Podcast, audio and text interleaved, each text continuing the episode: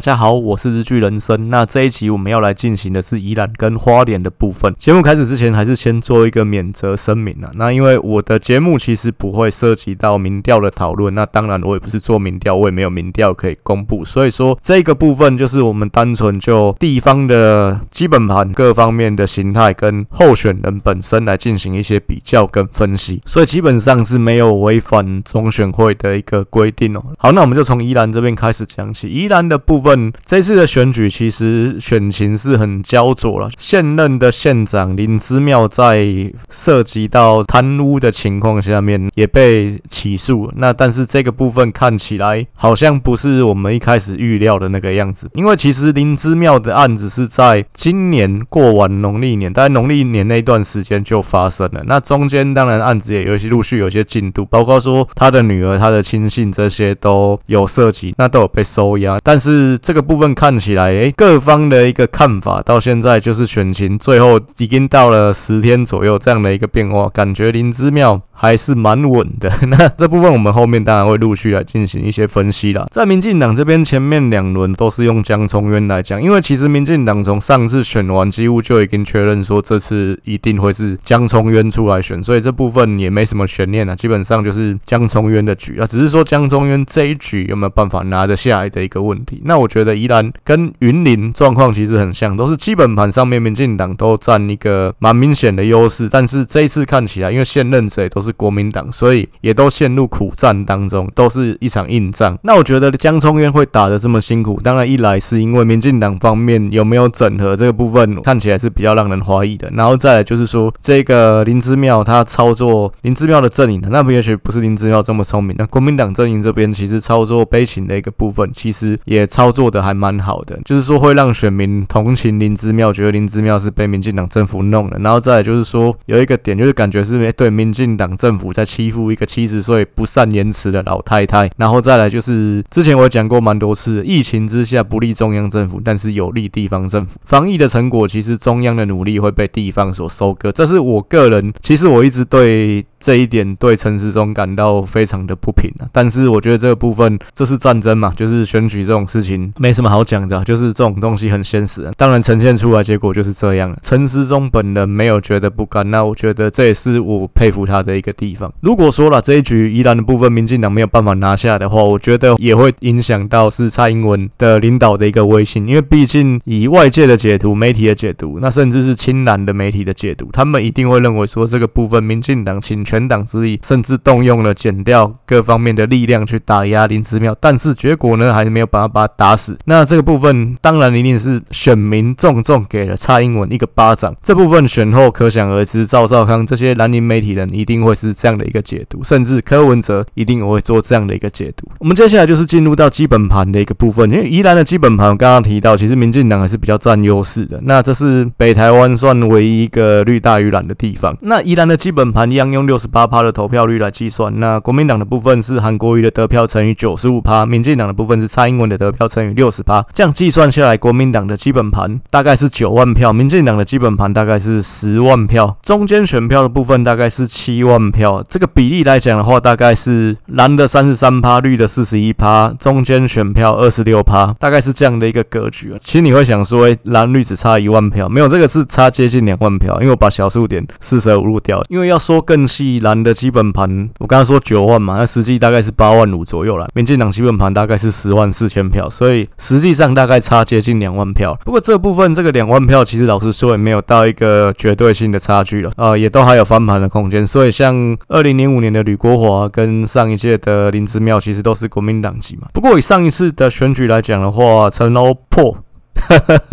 上一轮我之前讲陈欧帕，我记得有那个听众很认真的 回回复我这个问题，就是说我这个念错了。对，那这部分所谓。特别注意，它叫陈欧破，这琥珀的珀。好，那其实上次选的我觉得很难看，因为它其实各个乡镇宜兰十二个乡镇嘛，陈欧破从头输到尾只赢了一个地方，就是元山乡。元山乡为什么他会赢？因为他是元山人。这部分还是呼应了前面几期一直在讲人不亲土亲啊，这我觉得是蛮难看的一个局面，因为毕竟大多数的宜兰的乡镇还是比较亲绿，而且像过去来讲，大多数时候，当然民进党是在宜兰执政嘛。那立委的部分、总统的部分，其实也都拿得下来。除二零零八马英九是在宜兰临界场停的，不然大多数的时候，民进党都是赢的。那再来就是说，甚至议会的部分，其实民进党当然没有在宜兰拿到绝对多数，但是是可以拿到相对多数。这其实，在各地方议会来讲，也是非常难得的一个局面。我刚刚提到这个江聪渊，他为什么选了这么辛苦？那他就是陷入一个内部整合的问题。因为上次陈欧珀为什么选的那么难看？当然是因为民进党的部分一样有整合的问题。因为陈欧珀他是正国会的，因为他其实长期来讲，这样的跟他个人可能有一些关系啊。因为他跟新潮流在宜兰的陈金德其实不太合嘛。那上一次选举也多少陈金德会来戳他一下什么的。因为当时民进党的原本的县长林聪贤已经入阁去当农委会主委了嘛。宜兰那边的代理县长是陈金德，陈金德是新潮流系的，但是你一些场合就是可能造势的场合，陈金德既然虽然他他没有办法出来选，可是他起码是现任的代理县长。但有些时候是诶，陈欧破到了，那陈金德没有到，那这部分当然就是不是有一些心结什么的，这当然一定会有媒体做文章的空间嘛。那确实怎么去看，怎么解读，当然这两个人绝对不会是马吉啦。当然上一次陈欧破他可能觉得他被新潮流捅过一次，那你这次你要他说全力帮新潮流的人选江聪渊抬轿，你觉得他会甘愿吗？或者是说，因为虽然其实陈欧破他一直有出来，就是说他会力挺江聪渊，那但这部分其实也有很多层的一个解读嘛。但你出来讲很容易，那实际怎么做，这是一件事情。那再来就是说，就算你真的你本人呃真的全力力挺好了，可是你下面的这些人，这些郑国会的庄脚，他们愿意吗？毕竟上一次其实感觉两边不是很愉快的，所以这个部分我觉得就是江聪渊打的这么辛苦的一个蛮重要的原因呐。那这个议题其实之前也是有媒体有提出来过，其实我看过蛮多多个资深的媒体人有讲过这样的话。但我觉得这部分就是考验江聪渊他整合的一个能力嘛。那如果说江聪渊呐真的可以选到赢，那当然他这方面的能力绝对是没有问题的。刚刚提到宜兰十二个乡镇市，宜兰的部分其实是可以分成，就是以南阳西为界，西北的部分是以宜兰市为核心，西南的部分是以罗东镇为核心。西北的部分算是五五坡了。那当宜兰市的部分，如果是基层的选举，其实蓝营比较占得到优势。那再来旁边的头城，其实也算比较偏蓝的。西南的部分，罗东为主的这些，包括东山啊、三星这些地方，其实都还蛮绿的。那你像之前争议一个宜兰高铁的问题，到底设站你要设在宜兰还是设在罗东？这其实也是一个政治的角力嘛。那最后是设在宜兰市的境内，但是比较偏南的地方。为什么要这样子做？就是因为我觉得啦，考量也有考量到江聪渊的因素，因为江聪渊是宜兰市长嘛。但其实如果说是以真的比较大众的利益来讲，其实当然你这个设站一定是越往南。会越好嘛？因为你现在这个高铁，其实苏贞昌的讲法是已经规划是要走环岛了。这个大家可能我们的有生之年有没有机会看到？我觉得应该有了，但是可能我们已经六十岁左右了吧？大概，那我们现在大概三十岁后半嘛，以我们这个年纪，可能六十岁才可以坐高铁绕台湾一圈。如果那时候我们还是一个国家的话，不然呢，这个可能会直接开到平潭去。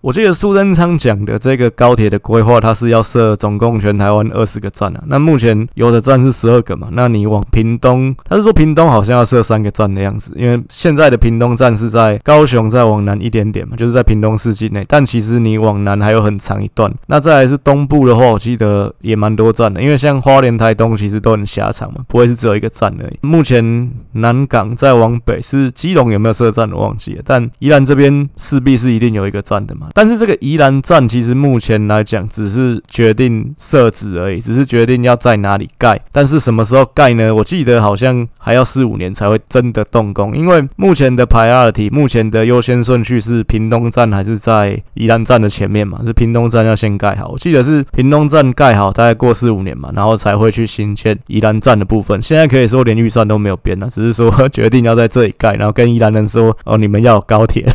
”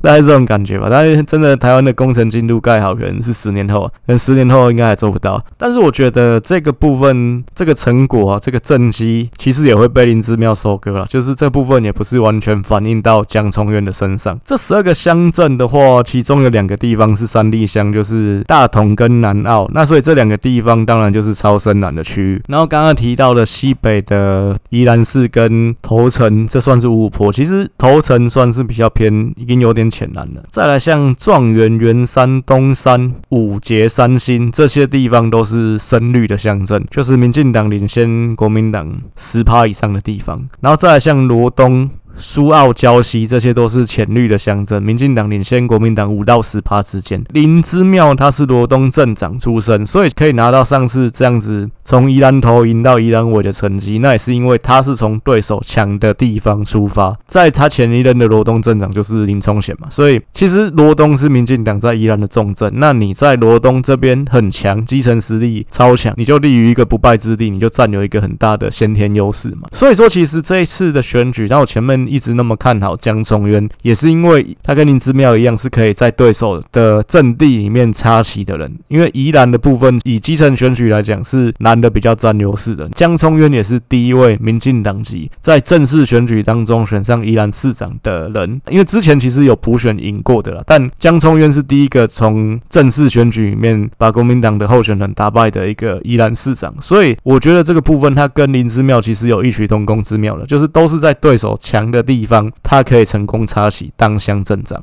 那而且都还拿到蛮高的一个票数。而且其实有一个点是，民进党在宜兰看起来，至少在一两年前是已经蛮势在必得的。在布局方面，当然江聪渊的部分，他也是民进党比较早提名的一个县市。他现任的陈其迈、黄伟哲、翁章梁提完之后，马上就确定的是江聪渊的部分。另外就是说，刚刚提到的派系的一个部分，因为江聪渊他是新潮流系嘛，所以说在宜兰的部分，当然县长之外就。是宜兰市跟罗东镇是最大的，这两个地方的乡镇市长，就宜兰市长跟罗东镇长的部分，也是早早就完成了提名。罗东镇长的部分提名的黄世超，他是新潮流系的；那宜兰市长的部分提名的是赖瑞鼎，他是非新潮流系的。所以这个部分这个布局，我觉得也是有做到派系平衡的。那当然，赖瑞鼎是之前跟江聪渊在民进党内竞争宜兰市长，是输给江聪渊的那个人。那后来江聪渊当满八年，就是。换他出来选，所以我觉得这部分民进党其实我觉得一直都是很重视这种派系平衡的政党啊，就是像台中彰化，我之前有提过的，你新潮流的蔡其昌拿了台中，那当然彰化的部分就要给非新潮流系的黄秀芳嘛。我觉得各个地方都是会有这样的一个情况跟这样的一个考量，所以其实民进党早早就已经完成布局，而且已经考虑到这个派系平衡的一个部分，应该理论上是可以很早就开始去做整合，只是我觉得这个。部分看起来，按选举打到现在，江聪院那几个点，第一个是这个整合的部分看起来没有很确实，然后再来就是说，面对陷入贪污官司的林之妙，那林之妙刚刚提到这个七十岁老太太，你到底要攻击她还是不攻击她？因为攻击她感觉好像是你们大家在欺负她一样，因为感觉干那个林之妙就是很还蛮恭维，就是那种老实人啊，民进党他妈的欺负一个老太太，有没有懒觉啊？这样。这部分我觉得啊，就是打也不是，不打也不是，因为打好像感觉会有反效果。这部分我觉得也是江聪渊拿捏上面有点进退失据的一个地方。那所以导致打到后面看起来就是不是一开始预想的这样的一个发展。好，我们就先进入这个蓝营方面的一个分析啊，就是过去来讲，过去三届，二零零九年是吕国华选连任嘛，二零一四年是提名的邱淑媞，那上届当然就林之妙嘛。其实吕国华选连任的那次，我们去看他的一个得票，他拿到。哦大概是基本盘再加三十趴左右的一个得票，所以其实吕国华老实说，我觉得他没有选的很差，那只是因为就是回归到基本盘的时候，那当然绿的比蓝的大，所以他连任就失败了。二零一四的邱淑媞这次就是选到崩盘了，因为其实我提的这个基本盘，它是一个及格的标准，就是你如果选的比基本盘的还要低，那真的是你就是选的超差了。选到跟基本盘差不多，那也只是算勉强及格而已。正常来讲，你都是应该要选到比基本盘高的一个。得票。那邱淑媞，那他的很大的一个问题是，第一个他是空降，其实老实说，他本来之前是当马英九的卫生局长嘛，那发生那个和平医院的事情，然后再来就是跟着马英九到中央了嘛，所以他其实长期并不是在宜兰发展的一个政治人物。那你突然空降去选宜兰县长，这部分地方会买单吗？那再就是说，他跟马英九绑得太紧，毕竟他是马英九带出来的人。那所以在上一次二零一四，在上上次二零一四年这样的一个风向下面，马英九一个名声有点臭的情况下面，你跟马英九关系这么近，当当然是不利你选举的嘛。所以说那次邱淑媞他的一个得票看起来各个乡镇其实蛮多地方都是选到破盘。他除了西北的一些乡镇选的比较理想，那西南这边民进党的大本营几乎都是选到崩盘的。林姿妙刚刚有提到罗东镇长出身，而且他之前也是罗东的县议员，其实他在罗东这边经营已经超过二十年的时间。所以说基本上上次出来选呢、那其实上次大家民进党这边也认为林姿妙是强劲的对手，那只是说后来感觉大家有点看轻他，毕竟那林姿妙大家当选之后你们都看到了，就是一个韩版恭维的老太太嘛，感觉好像只会傻笑，然后再就是说很多东西好像你讲什么他听不太懂，这 就触鼻耶，但是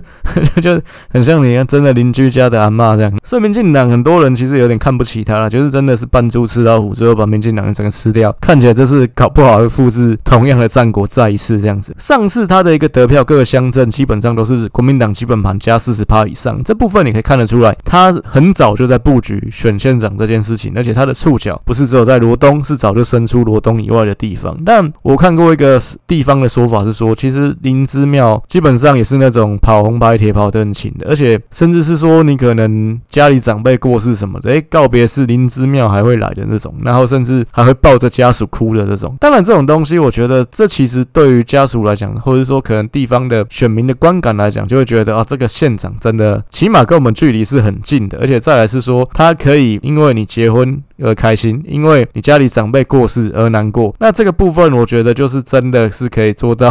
苦民所苦嘛。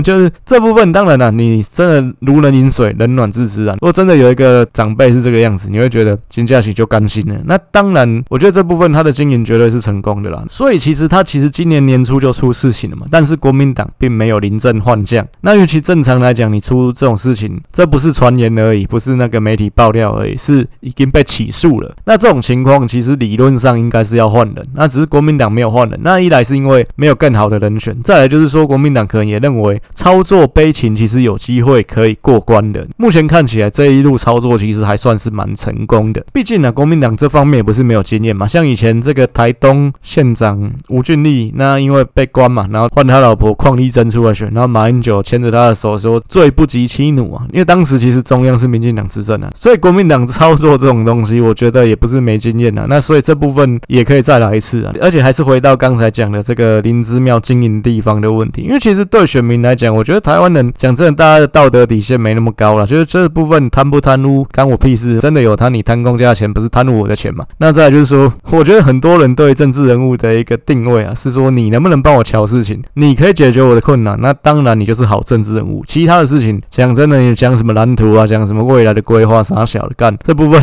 我不是很 care 嘛。再来就。是说，他当然被指控贪污，他也被起诉。但是呢，国民党这边又反击说，江聪渊之前盗采砂石被判刑三个月，这也是真的有判刑定验的。诶，这盗采砂石其实也是蛮严重的事情嘛。以前民进党骂。朱立伦骂什么砂石轮？那你前 你也盗采杀死啊？民进党以前的陈定南县长是这么在意环保的事情，后面的徒子徒孙，你今天既然盗采杀死，这个这这个天理难容啊！所以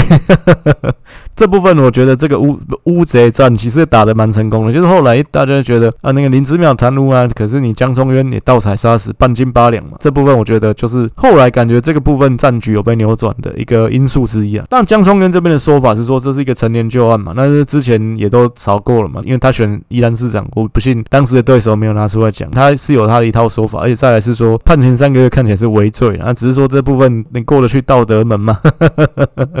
只是这部分你要说国民党要拿出来打，其实他就是一个蛮好发挥的一个点，所以让这双方最后又是回到原来的基础在竞争。再来是说林之妙他的这个起诉，但是他其实后来有声押，但是声押是没有过的，就是说他并没有被压起来，他最后又放。出来嘛，所以还在选举啊，所以可能地方也会觉得说，那你这个部分是不是真的是在迫害他？所以说最后检察官要去压他是没办法压的。但这个声押没有过，并不是说他无罪，只是说最后法院认为说他没有串证逃亡之虞嘛，所以说不用压这样。确实啊，你都在选宜兰县长，你怎么逃亡？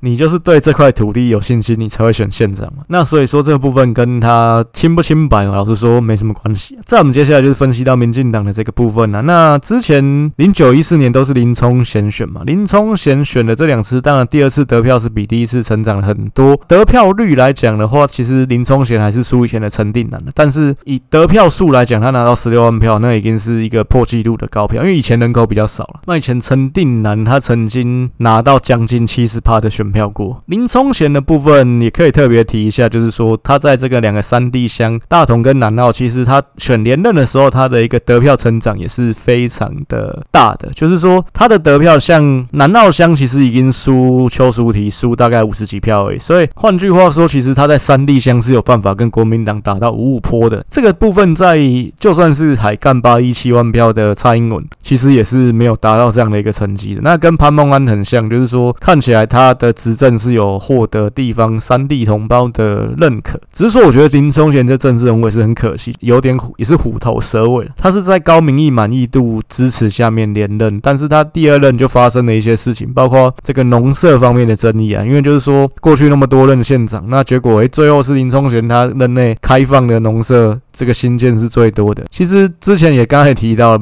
宜兰这个地方为什么会是一个台北人很喜欢去的后花园？因为它漂亮嘛，就是说它很多地方还是保持的比较自然的样态。那这部分是谁的功劳？当然是陈定南嘛。你过去留下了这么好的一个资产，结果最后林冲贤开放了很多农舍。农舍是什么？就是你去宜兰看了很多那种后来，哎，之后有些是变民宿嘛。就是那那原本是一个农地，那农地不理论上不能盖房子，但是它可以盖农舍。那是说农舍。到底是一个仓库，还是说里面很豪华？这部分可能就没有那么严格的限制，所以最后很多大家盖房子之后都盖农舍，然后都在田中间，那结果最后会越盖越多，那原本的一些地景可能就受到破坏。其实老实说，农舍的这个问题，你也不能说这地主贪心啊怎样，因为讲真的，你碰到这种事情，当然谁都会想要去做一些对自己有利的变更啊。例如说，其实台北人很多，也不是台北人，很多台湾很多地方的房子，你会看到那种空中。侵占的情况，就是你把你的阳台捅出去，啊，这样你可以使用的面积就比较大，那当然都是违法的。但是其实如果说今天这件事情是轮到你的时候，你会不会这样子去做？就跟其实以前台北很多老公寓都是四层楼、五层楼那种，很多上面都还是有顶楼搭建。那这个部分有一些其实也是违建嘛。但是如果说今天轮到你的时候，你可以多这么大的一个使用空间，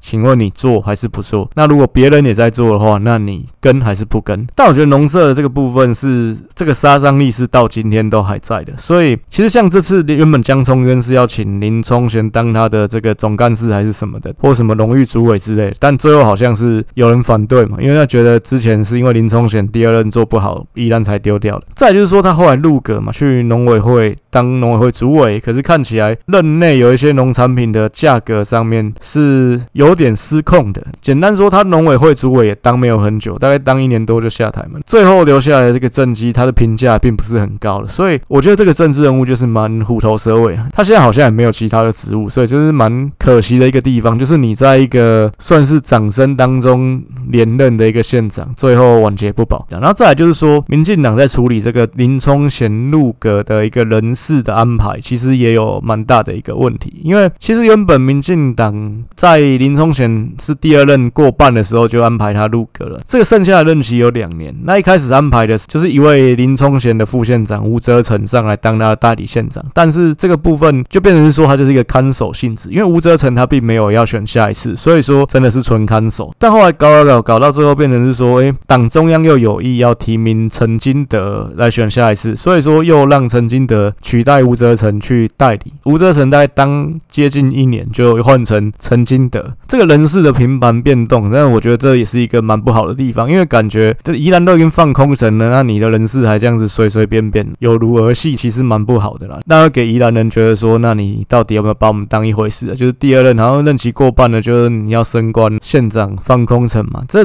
其实后来像陈菊高雄输掉有一部分也是一个因素之一啦。像陈金德他其实就是过去当陈菊的高雄副市长嘛，那所以他其实长期也已经不在宜兰发展，变成说他跟地方也有点疏离了。那再来就是后来说陈金德代理县长，这农舍的问题也处理不好，哎，最后民进党提名的人又不是陈金德，最后又变成是陈欧珀。但最后陈金德我觉得一定也是母干卵了，毕竟原本应该是他的，哎，他跟陈欧珀，我记得两个人在宜兰长期来讲是竞争的关系嘛，所以最后陈金德有没有力挺陈欧珀？我相信这个东西天知地知，你知我知啦。换句话说，上次民进党的派系是没有办法完成整合的。然后在陈欧珀这个人看起来狼烟马博盖后，他在早期他是选宜兰市长嘛，那他当然没选上。在那个时候就是有办了一个什么点亮宜兰河的餐会，那一个木款餐会，这个场是陈欧珀的场，因为那时候同时二零零五的时候是陈定南在选县长，那就是他第三次选，然后结果输给吕国华的那次。那这个国民党指控陈定南这个木款餐会呃贿选，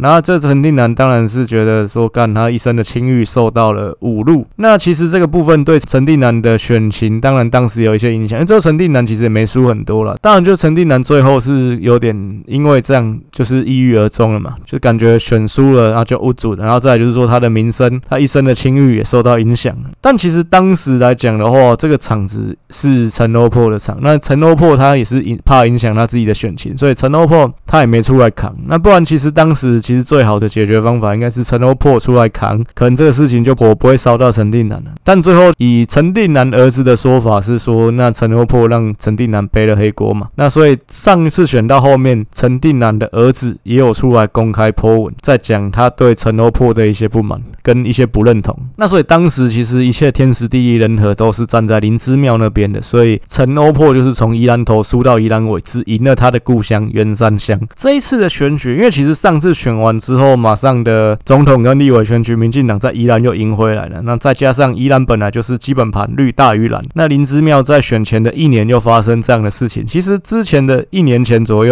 我是认为江聪渊应该十拿九稳的，但这部分其实看起来有一些事情的发展是都是走向比较不好的一方，包括说江聪渊感觉对于攻击林之妙这件事情有点投鼠忌器，因为你打用力的感觉又是你在欺负老太太，但是你都都不讲的话，感觉又变成是说，哎，你反而又被倒打一耙，说你这个踩杀死杀小的。不然其实以林之妙这个人讲真的，你说他是一个看起来就五班的在做管定委郎吗？看起来他是连话都说不清楚了。那以他过去四年来，其实也闹过不少笑话。那包括说他的一个媒体形象，他的一个个人公关能力，感觉当然公关是说他可能做那种跑红白场的公关很强，但是你说你今天要让他面对媒体，他讲出一个我干头头是道的话，看起来他是做不到嘛。那这样的情况当然也是比较不利现代这种资讯这么发达的时代。不然以前其实早期呃这种不会讲话的县市长很多。你回头去看一九九四年台北市长的公办证监会，当时还没有辩论，你看到黄大洲、陈水扁、赵少康三个人在讲话，黄大洲讲话就是很明显的结结巴巴、吞吞吐吐这样的一个情况。其实早期来讲他是可以做台北市长的，因为以前其实资讯没有那么发达嘛。你今天在公开场合上面你可以念稿，那 OK 那就过关嘛。那但是今天情况不一样，今天是因为很多突发状况你会碰到媒体。那今天你碰到媒体的时候，那边攻杀小干，就讲那种人家听不懂的话，或者说那傻笑，那当然看起来那宜兰人就觉得干我们县长怎么那么弱。这种情况当然是对你来讲，以现代社会来讲，应该是不是那么适合当县长。但其实很多事情呢，我觉得是物极必反。那今天你可能这个人，那这个东西可能走到一个地步，那反而相对来讲，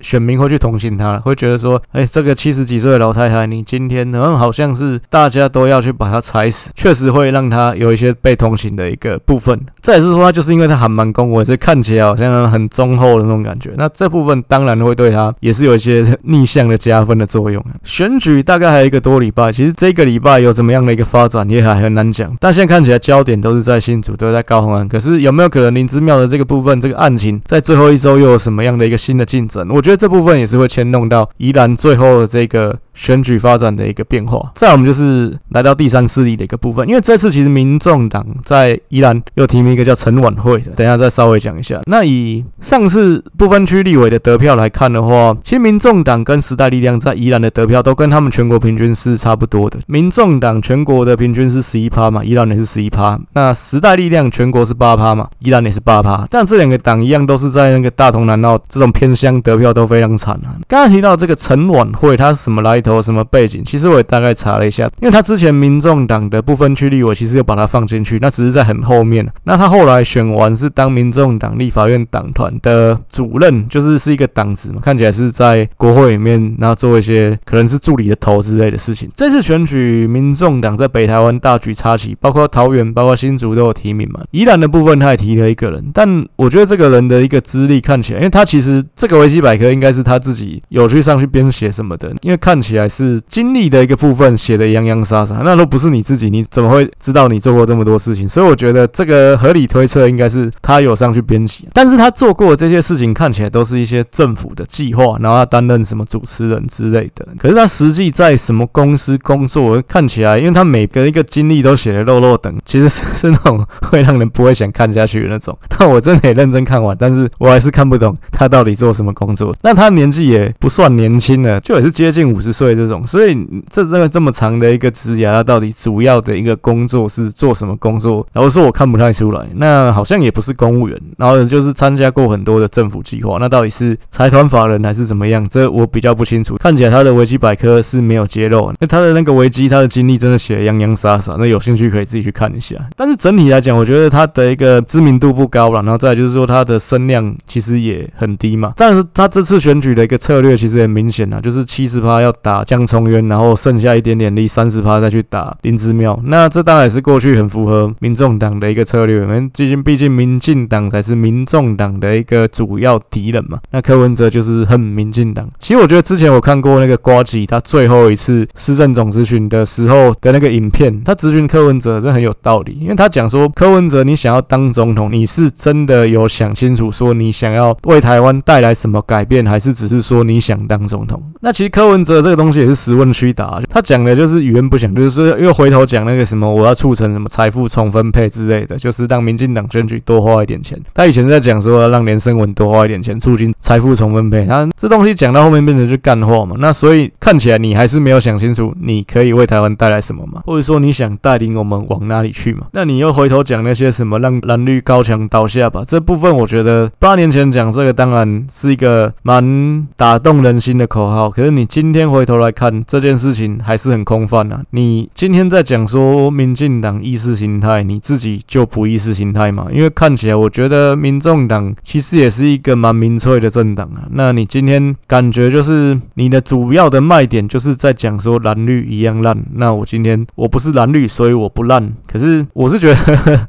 政治是一个大染缸啊，那你今天你说你自己可能很优秀，可是那到底跟着你的这些人都是什么人？我今天退一步来讲，柯文哲你要选上总统，其实看起来我觉得最大的一个关键还是你找到什么样的队友站在你这一队嘛。如果说你周边还是那些看起来是在蓝绿混不下去，然后跑来你这边想要飞上枝头当凤凰的麻雀，就是这个韩国瑜讲过的，凤凰都飞走了，剩下一堆鸡。你身边都是那堆鸡嘛？这些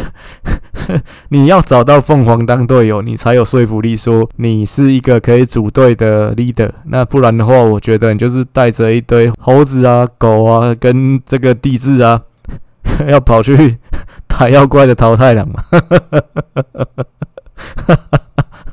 那回过头来讲这个陈琬惠了，其实我觉得他对整个选举来讲，其实影响不是很大。那但是他这样子主要去打江聪渊的话，至少对江聪渊的影响是大过林之妙的。再来，我们就是进入到两个候选人的比较的部分，PK 表的部分，因为候选人都没有变，都是林之妙对江聪渊啊，那个什么民众党不想列进来，就所以这个部分就是回头再去看我解析篇的一个文章，所以这边我就没有再做新的 PK 表。那我这边就是整理两个人的年表的一个部分。那我觉得两个人对比起来，当然江聪渊。第一个年轻嘛，那这是他的优势，然后再来就是说从政经历上面，其实当然不用说林之妙绝对赢啊，而且他除了他自己之外，他其实是继承他老公的政治香火嘛，所以他做的时间绝对是二三十年以上的。在他是现任的县长，这也是一个蛮重要的优势，因为刚刚提到防疫的情况下面，建设部分大家会比较睁一只眼闭一只眼，那只要你在防疫上没有出过大的包，其实基本上民众我觉得不会对你有太大的恶感。颜值方面，这个就比较难比。那再来就是说。学历的部分，那看起来江聪渊的学历也没有到特别亮眼，所以两个人也比较没有办法直接分个高下。当然就是说林之妙就是在现任跟资历方面是赢过江聪渊，那江聪渊就是比较年轻。那再来就是说这次的一个案情看起来是有蛮多扑朔迷离的地方，所以后面来讲还是要看后面这个案情的一个发展。但我觉得江聪渊这次是有点进退失据，而且其实他是腹背受敌，因为看起来民众党是要捅他的，不是捅林之妙。林之妙他过过去发展的一个轨迹，她的老公叫林明正，那之前是当省议员，那但他比较算英年早逝，就是四十几岁就过世，所以就是林之妙就继承了他先生的政治衣钵。那他先从罗东的县议员开始选起，然后选了三届，然后接下来就是当罗东镇长，又当了两届，然后再来又选上宜兰县长。所以这个从政的过程加起来是已经二十几年以上，只是他本人的部分，还不包括她老公之前的。所以他们家在这个罗东的一个经营，那绝对是非常扎实的。就是你挂国民党，你在比较偏绿的罗东，你可以吃香，可以占到便宜，那一定是你很强啊。他两次罗东镇长选举都拿到六成左右的一个选票，其实照理说他就是一个是会对民进党造成威胁的一个人。那只民进党也有看出来，那只是说当时来讲，第一个前一次林聪贤才获得压倒性的大胜，你也不会想到马上就是又吐回去了。然后再来就是说，大林之妙就是一个还蛮恭维的老太太嘛。然后还有就是最重要的一个点，民进党当时有志想要争县长的人，其实都把心思放在内斗嘛，就是先把自己党内的对手打倒再讲。这个部分反而让林之妙就是真的是哎偷偷摸摸的把一渡江啊，把关羽的烽火台烧掉了，然后直接摸上岸去了。这部分感觉是这样，扮猪吃老虎。今年有没有机会再扮猪吃老虎？还有一个多礼拜可以就慢慢看下去。江聪渊的部分，他其实是基层的公务员起家，他是先从这个礁溪镇公所的代理技士开始做起，那所以他其实是做土木工程方面的吧。所以其实就是他有才因为这样有涉入这个盗采砂石的部分，但我觉得这部分其实一样也是有一些灰色地带的，所以这其实都还是可以再去探究。当然这部分江聪渊会有他的说法，但实际上一样真的有兴趣还是可以去回头看他当时的判决书。其实现在来讲，这东西都是很公开透明的，但我有没有去查？没有，不好意思，没有这个时间。有兴趣真的可以去找江聪渊的判决书来看一看。那当时是被判刑三个月。他投身政治的起点，他是从陈金德的助理开始当，那不是助理，他是从他的地方服务处的主任开始做。立委其实下面的人有两块嘛，一个是你在立法院里面做法案的。这些，就是法案的助理什么的。但你地方还会有一群人是帮你跑地方服务的。江聪渊算是在地方的。这一块，那所以陈金德就是他的前老板。那因为其实上一届江聪渊他宜兰市长当完一任，他就有想要挑战县长了。只是上一次就是因为陈金德有想选嘛，那后来新潮流内部就是有劝退他，那他当然也是退了嘛，因为毕竟陈金德是他前老板。只是最后陈金德也又没有办法拿到这个参赛权，所以最后民进党提名的是陈欧珀。民进党上一次在宜兰这边的布局可以说就是一连串的荒腔走板，所以说他们其实也有蛮大的一个雄心，这次要把宜兰抢回来。毕竟宜兰本来就是绿地嘛，本来就是绿大于蓝的地方。那在林芝庙看起来又是那种很会闹笑话的这种县长，其实这次民进党看得出来势在必得，包括说地方的布局，宜兰县长、宜兰市长。罗东镇长这三个铁三角看起来是早就完成布局，而且完成了派系平衡的一个考量。然后再来就是说，陈欧破的部分其实也早早就表态说他会力挺江聪渊。只是说，我觉得这一次来讲的话，这个部分第一个，你的挺是嘴巴挺还是真的身体力行的挺，这部分就值得商榷。然后再来就是说，那虽然其实陈欧破他的挺是已经挺到很用力，就是是说他有去找那个见缝插针的记者去跟他提告。所以我觉得这部分。一样啊。其实真的你，这是一个表态，这是一个动作，但是地方基层有没有动起来，这是可能只有地方才看得到的。再就是说，以外界看起来会觉得江聪渊这次的选战打的是不温不火，就是哎，好像你在这个林芝庙陷入这么大弊案的一个情况下面，你好像又没什么火力。其实这部分，但我觉得我也可以站在他的立场去看，就是这部分真的是投鼠忌器了。就是林芝庙的一个形象就是这样，那林芝庙也特意去操作这个悲情的一个形象，所以你打他。打用力的真的也不是啊，那打不够用力吗？好像也不是，所以这部分真的就是有点进退失据了。虽然说啊，这次现在看起来大家的焦点不是放在宜兰，包括我觉得民进党现在重兵主要的资源也还是集中在。桃园跟新竹的一个部分。但是我觉得宜兰这边如果真的没有办法拿下来的话，林之妙的这个官司绝对会是蓝白阵营去缩嘴的一个点，就是你民进党联合减掉，请全党之力、全国之力去打压一个七十岁的老太太，既然没办法把她捏死，哎，这个是人民的力量觉醒了，人民打了蔡英文一个巴掌，这一定是会这样做文章的嘛。所以我觉得，如果真的往这方面发展，绝对对民进党、对蔡英文都是很伤的。股票的一个部分，我一样用六十八趴的投票率先来计算。先说，我个人还是认为民进党比较会打这种五波焦灼的选战。所以，尽管呢、之前一波，包括前一两天呢、在民调封关的时候，蛮多人都去讲了一些他的预测。那我看到的预测林之妙赢的比较多了，但是我个人的看法。我还是愿意相信江聪渊有机会反败为胜，所以我这边是认为江聪渊可以赢。那我的一个估票是江聪渊大概可以赢个五千票左右。其实我的文章是在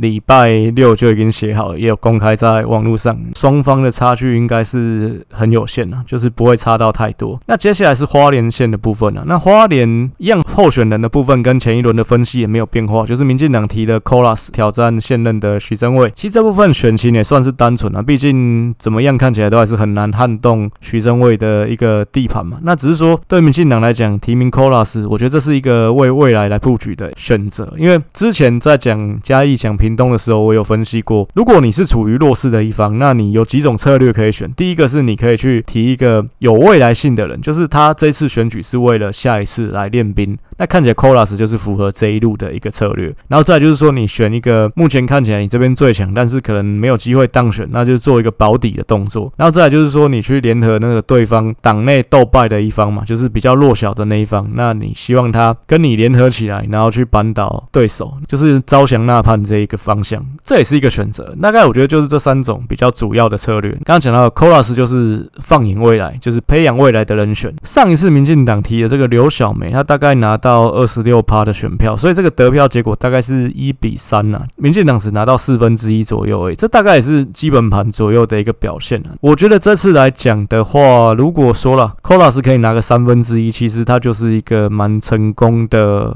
选举了，如果他这次选得好，其实下一次一样有机会再提名他。那下一次国民党会是谁？如果说了国民党还是在野的话，我觉得傅崐萁就势必还是要留在地方发展嘛。那傅崐萁有可能又会再回来再选县长，就是永远是他们两个夫妇在轮，这是有可能发生的事情。如果说你又再回头面对这个回锅的傅崐萁，那你上一次也选得不错，你有这个基底，我觉得这部分就有底气去跟傅崐萁再拼一次。这样马上进入到一个基本盘的分析的部分呢、其实花花莲的基本盘不太需要讲，因为毕竟怎么看都是民进党被屌打的份啊。这边其实就是一个超深蓝的县市啊，以一样六十八趴的投票率，然后国民党是用韩国瑜的得票乘以九十五趴，民进党用蔡英文的得票乘以六十趴，这样计算下来，国民党的基本盘大概是十一万票左右，民进党的基本盘大概只有四万票左右。中间选票的部分一样也是四万票，就是民进党基本盘大概跟中间选票是差不多了。整体的比例大概是蓝的五十八趴，绿的二十二趴，中间选票二。十趴，其实你换算一下，大概粗略来看就是六比二比二，大概是这样的一个比例。其实花莲这边有将近四分之一的原住民人口，花莲人口大概是二十七万，原住民人口大概占七万左右。然后再加上国民党其实以前移了很多那种老欧啊过去花莲这边，所以花莲的这边外省人的比例也还蛮高的。这样子加总起来，其实民进党大概基本盘就两成多左右而已。所以说，像民进党以前有一个已故的前花莲市长田志轩，他有办法。两次选上吉安乡长，又两次选上花莲市长，这其实是一个非常难能可贵的成绩啦。毕竟这两个地方其实基本盘也不是绿的。再来就是像萧美琴，她也选上过一次的区域立委嘛，这都是非常难得的战果。所以 Colas 当然后面来讲，我觉得没有办法去期待说他这次就有办法开花结果。但如果你继续选下去，其实还是有机会可以等到沙漠长出花朵的一天呐。我觉得不是完全没有机会的。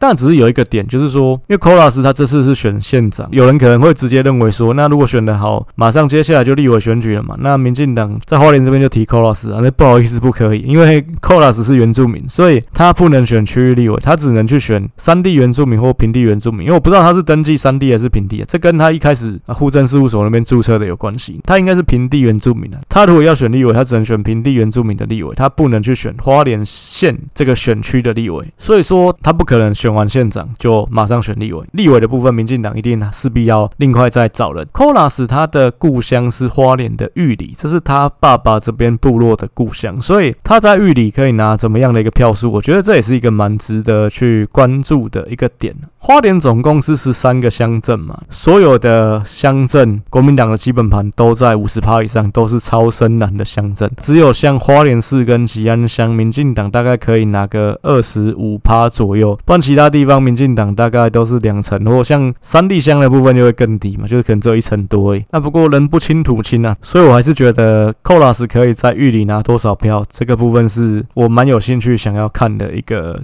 指标，接下来我们就进入到国民党这边的一个分析啊。其实过去三次选举，零九年、一四年，因为傅昆萁跟马英九那个时候交恶，所以傅昆萁都是脱离国民党出来参选。那国民党也有提一个人出来跟傅昆萁竞争，那只是都被傅昆萁打假的。那所以这两次国民党的提名人，一次是杜丽华，一次是蔡奇塔，两个人都选到破盘，都不到国民党基本盘。这两次去比，其实也比较没有意义，因为刚好民进党也都没提人，所以这部分就先参考就好。傅昆萁的成功其实也是代表一件事情，就是你像这种花莲深蓝的地方，国民党的支持者一定会挺你正蓝军嘛？因为看起来那两次傅崐萁都是把国民党的提名人压在地上摩擦的，对他们来讲，只要当选的不是民进党就好，是不是正蓝军？讲真的，这些支持者他们不是很 care。所以一样的事情，你投射到苗栗来看，深蓝的选民，你说中东锦他不是正蓝军有关系吗？其实没什么关系嘛，这部分也是一样。但我觉得中东锦如果他选上了，其实他。跟傅昆萁一样，他最后还是会回到国民党，所以对国民党来讲，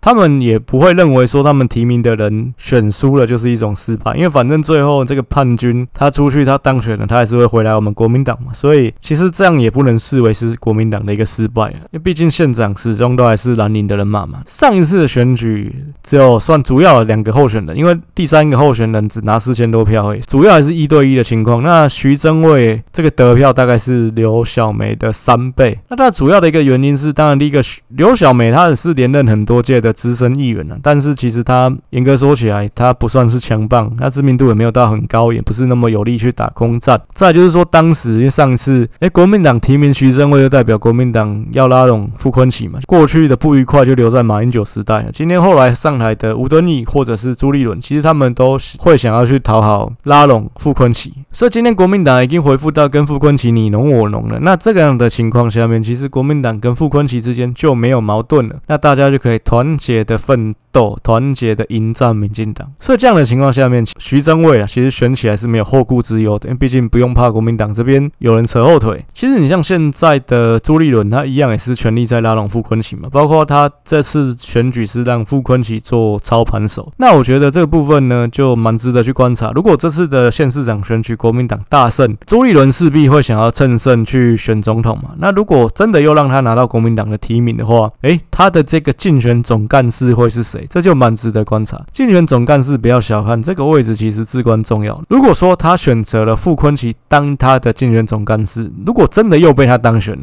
傅昆萁就有可能阻隔，不是不可能的事情。傅昆萁他是一个偏乡的首长出身，他有办法进入国民党里面，在这个朝堂之上，可以从一个边疆的地方官回到中央执掌大我觉得这是一个不简单的事情。所以傅昆萁这个人，我觉得啦，不管怎么评论他，都不可以小看。在民进党这边，零九年、一四年两次都是放弃的状态，都没有提名人嘛。这个考量，但第一个是那时代民进党是在野党，你少提一个县市。就可以省下资源给其他的地方，那我觉得这确实也是一个考量。再就是说，民进党内是不是有一种考量是认为说，今天国民党跟傅昆萁闹翻了，等于是敌人的敌人就是朋友，那傅昆萁变成是我们的朋友呢？只要是国民党的提名人没有当选就好，我们就算是胜利了。有没有这样的想法？我觉得会有、欸，只是说我觉得傅昆萁跟国民党呢，毕竟还是人家床头吵床尾和啊，所以说这个部分，嗯，我觉得民进党。如果说了因为有这样的想法，然后希望是傅昆萁赢的话，那真的就是太天真了。其实早期在二零零八年的时候，那次立委选举选完，很多个区域立委都因为贿选嘛当选无效，像苗栗这边的李怡婷就是其中一个嘛。那后来民进党在李怡婷这个苗栗县海线的选区也没有提名人，支持康世儒嘛。就康世儒当选之后，他有跟你民进党比较麻吉嘛？也没有嘛。最后人家也是蓝军啊，所以说这部分如果说不是真的是预算考量，真的是资源排挤的问题的话，我觉得不管怎么样，都还是要提名一个自己人会是比较好的策略。你提名一个年轻人，然后放眼未来，我觉得这也是一个不错的策略。不管怎么样，都有练兵道嘛。上次选举刚刚提到这个刘小梅，她是四连任的议员，所以其实在花莲市这边呢、所以算是资深议员了。而且她其实任议员的期间，她其实也是跟富家对干的。那对干到其实当时的花莲县议会是说要停权刘小梅，这也是台湾宪政史上前所未见。就是你今天被停权的原因，是因为被花莲县议会你的同事们觉得你太吵了，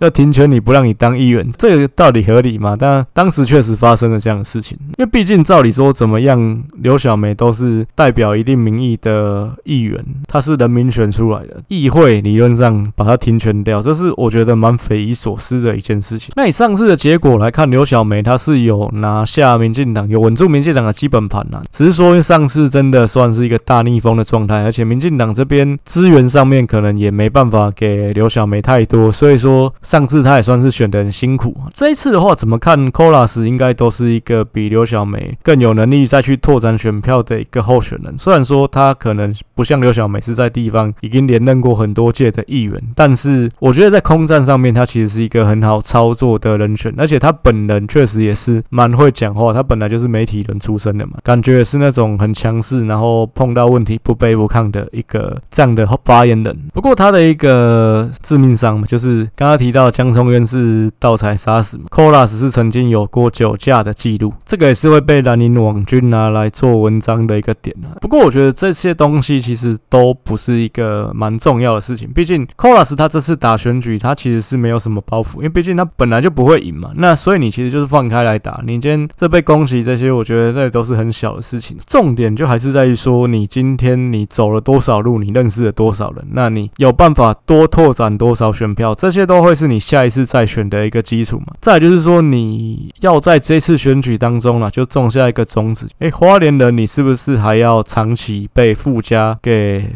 支配？就是说，你要让你的县长是一直都是富家人才能当吗？你这部分这个县市算是万年县长的状态吗？我觉得一个人一个家族在一个位置上太久的话，确实是一个大问题。我举一个例子来讲，像我以前的工作公司在很多地方，台湾大概有五六十个营业所，那这些营业所的主任就是管这个营业所的主管，其实他是需要轮调的。就是说，你可能今天从台东，那之后你要移到台南。去，这是有可能的。为什么？因为其实一个营业所基本上一个主管，然后跟一个会计下面带几个业务，这大概就是一个营业所的编制。业务本来就是来来去去的。如果说你这个营业所的主管跟这个会计两个人都是铁打的，都是不会换的，在一个地方十几二十年了，那这就是会出问题。毕竟很多东西只有这两个人知道，他们有机会做假账啊。一样啊，一个人在一个地方不一定是县市长，可能一个乡镇市长，其实你当很久了。基本上很多事情只有你知道，那你就有偶遇的可能嘛。所以说这个部分，我觉得一个人在同一个位置或一个家族太久，这都是不好的事情。今天 Kolas 就是要把这样的一个种子种在花莲人的心里面。尽管你这次还是选区正位，但是你下一次你是不是就要再考虑，如果又是傅昆萁回来的话，你还要投给他吗？我觉得如果有这一次的累积，其实你下一次要再挑战傅昆萁，其实就会更有说服力。在我们进入到一个第三势力的部分，其实花莲的第三势力，老实说没什么好讲的。那民众党的部分在花莲得票是八趴，全国平均是十一趴。那时代力量在花莲的得票是六趴，全国平均是八趴，其实都是低于他们全国的表现了。他们各自也都有提议员的候选人，那只是这个部分有没有机会当选，那就看他们各自的造化了。我这部分我也懒得深入去研究，所以我这边就先简单带过。那最后就是进入到到这个候选人 PK 的一个部分啊，一样候选人的部分没有改变，所以说 PK 表再去回头看我的解析篇的文章，那我们这边就是做年表的一个部分，去比较这两个候选人过去二十年的发展轨迹。其实这边一样还是可以订阅我的方格子来做观看。我这边大概说明一下，其实之前的花莲县长傅崐萁前面是谢升山啊，那谢升山当两任，可是谢升山的第一任其实是补选来的，那补选的原因是因为原本当时的花莲县长张福兴在任内过世，所以谢升山就是补选选上了县长。以徐榛蔚来讲，那过去二十年的发展，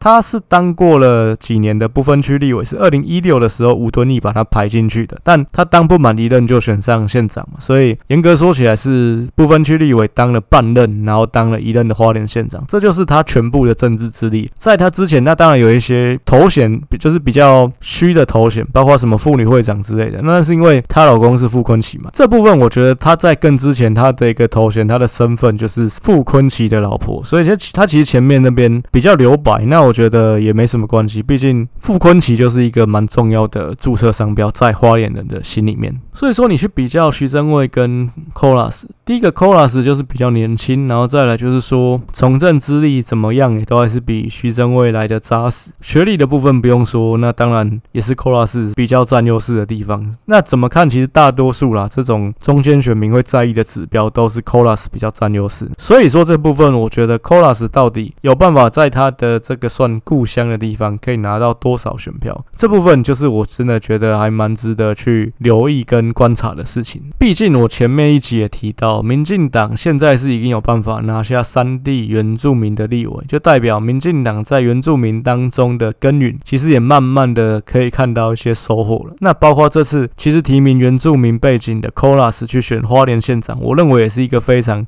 具指标意义的事情。它可以让这些基层的原住民青年朋友看到说，今天你只要你有心，你有想要去改变政治的环境，那你愿意去投入，就算是原住民，其实你在民进党也找得到机会的。这对于原住民参政，我觉得是一个鼓舞了。包括其实你去看 Colas 这几年的轨迹嘛，他是民事记者出身，然后接下来到了原住民电视台当新闻部的副理，当过主播，那也当过制作人，其实算是蛮多功能的一个角色了。那他在原视大概有十年左右的一个时间，他踏入政坛是因为被郑文灿延揽做桃园原住民局的局长，他大概也只当了一年左右，诶，就又被民进党放入不分区名单当中。但他会被放入，我觉得一个部分是因为他是原住民嘛，民进党需要原住民的样板人物。再来这个立委一样也是一任没当完，就是又上一届民进党兵败如山倒嘛，在这个县市长选举选完之后，他又被延揽进去当行政院的发言人，因为当时那个有了一些小幅度的改组，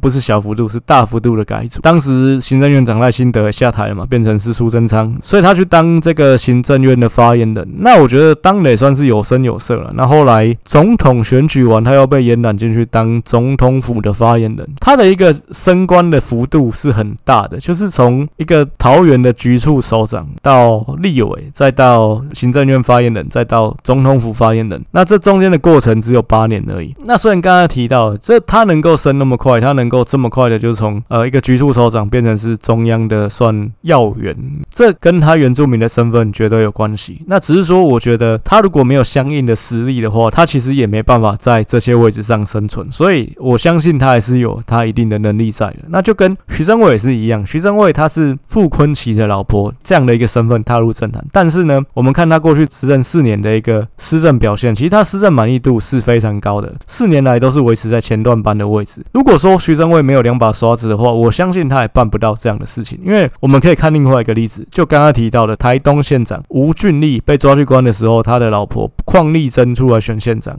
马英九牵着他的手说“罪不及妻奴”。然后他当选之后，他的所有表现其实就是非常荒腔走板。那最后他的一个施政满意度几乎都是吊车尾。那所以我觉得这是一个对照组，一样都是政治人物，县市长的老婆继任他的位置，但最后哎，徐正位其实算还当的维持的不错。那但是有别人就是做到一塌糊涂。所以我觉得一样，他如果没有两把刷子，我相信。民意支持满意度也不会到这么高的一个水准。现在民主时代也不是说我们支持你的老公，那你老婆乱做都没有关系。其实看起来不是这样的嘛。像台东人照样把邝丽珍骂爆了，就是最后诶，邝丽珍连立委都选不上。但我觉得 Kolas 这次的一个蛮重要的重点还是在于争取原住民青年朋友的一个支持啦。因为民进党长期在原住民这一块都还是一个绝对弱势的状态，包括我前面讲那么多县市，讲到三地乡的时候，基本盘一。定是超深蓝的，有可能甚至是七比三、八比二这样的一个比例。所以说这部分还是一样，回到说是向下扎根嘛。你改变不了老的原住民的想法，你就去改变年轻的。如果说再过个四年八年，有没有机会开花结果？我觉得都不是没有翻盘的一个空间嘛。因为今天就算是花莲台东，他们也不是金门马祖嘛。所以这部分我觉得不用到太绝望，长期做下去，快的话四年其实就有机会看到一个